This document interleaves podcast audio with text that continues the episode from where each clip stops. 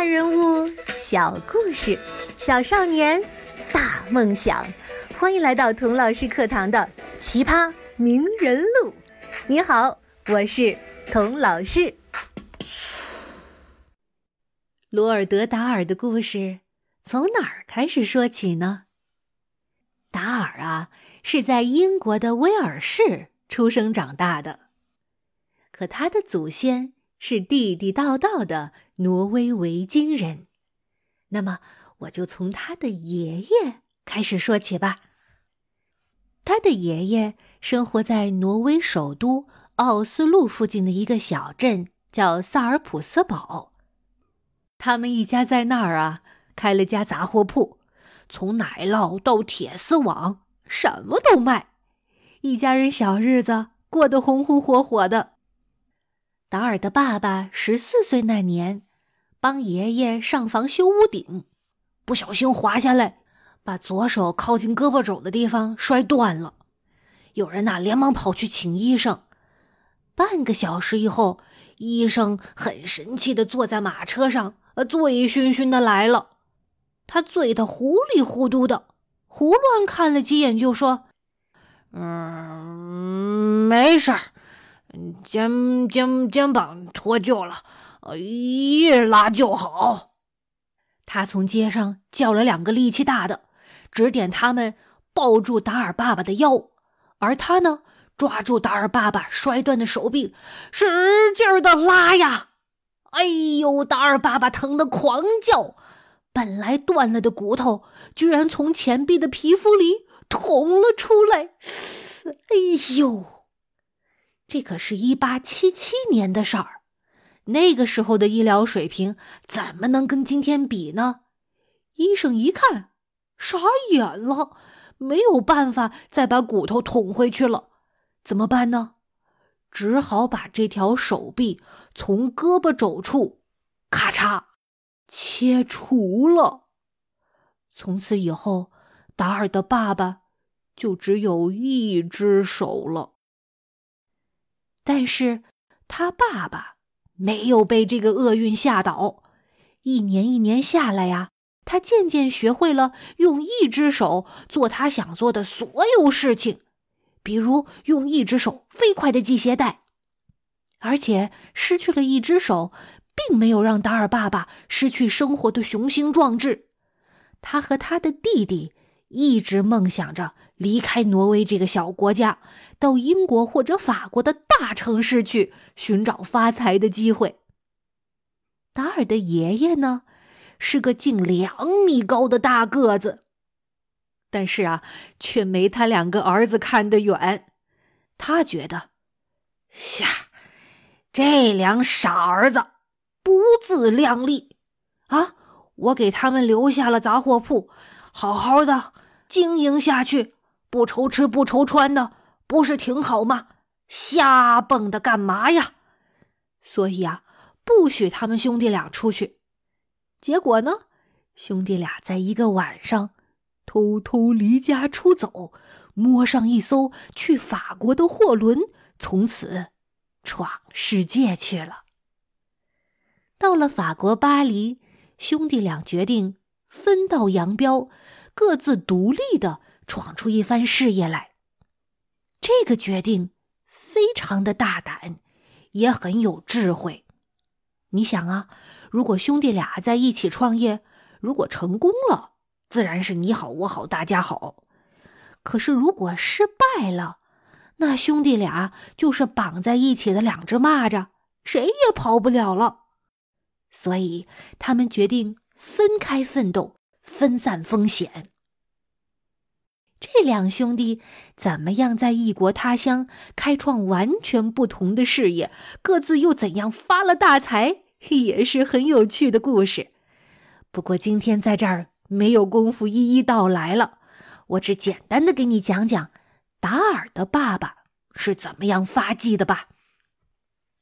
大家想象一下，达尔爸爸这个小年轻，偷偷的从家里跑出来，在法国人生地不熟的，法语都说不利索，虽然长得牛高马大的。可是少了一只手啊！他能做点什么呢？达尔爸爸第一次使劲儿的思考一个问题：我最擅长的是什么呢？我觉得呀，这是我们每个人定期不定期都应该好好想想的问题。这个时候，达尔爸爸体内维京人的鲜血开始翻滚了。维京人，海浪里生，海浪里长，船就是我们的摇篮，是玩具，是骏马，是家。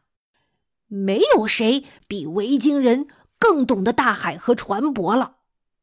于是他决定，我要做一个船舶经纪人。船舶经纪人是做什么的呀？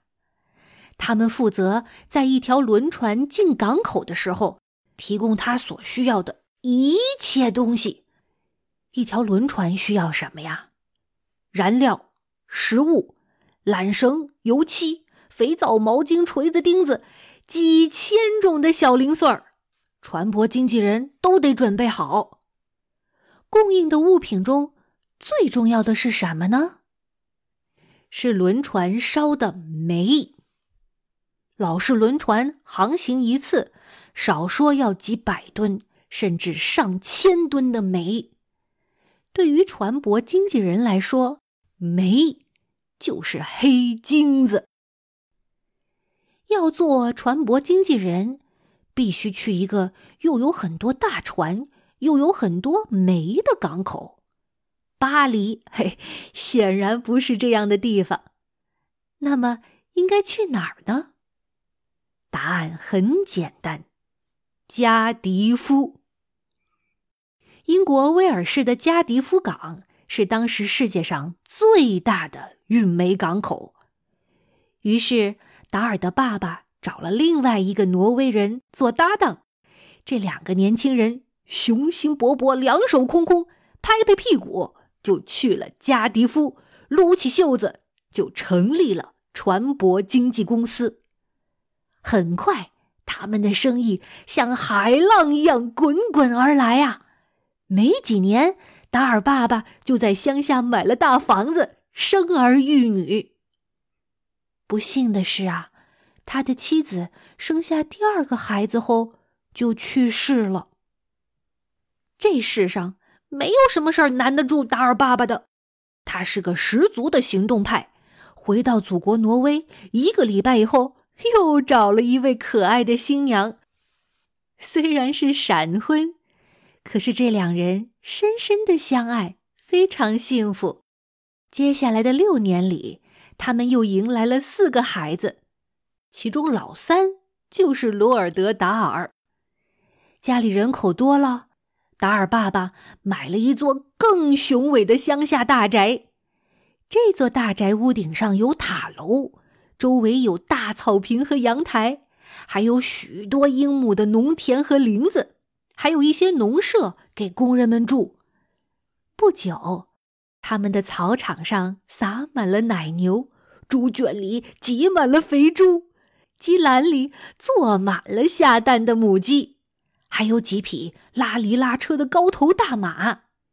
家里有犁地的农民，有放牛的牛倌，有园丁，有仆人、保姆、厨师、司机。呵，达尔一家的日子过得是红红火火、蒸蒸日上。故事说到这儿，常常会蹦出个 “but”，可是，我知道很多小朋友最不喜欢听这个“可是”了。可是。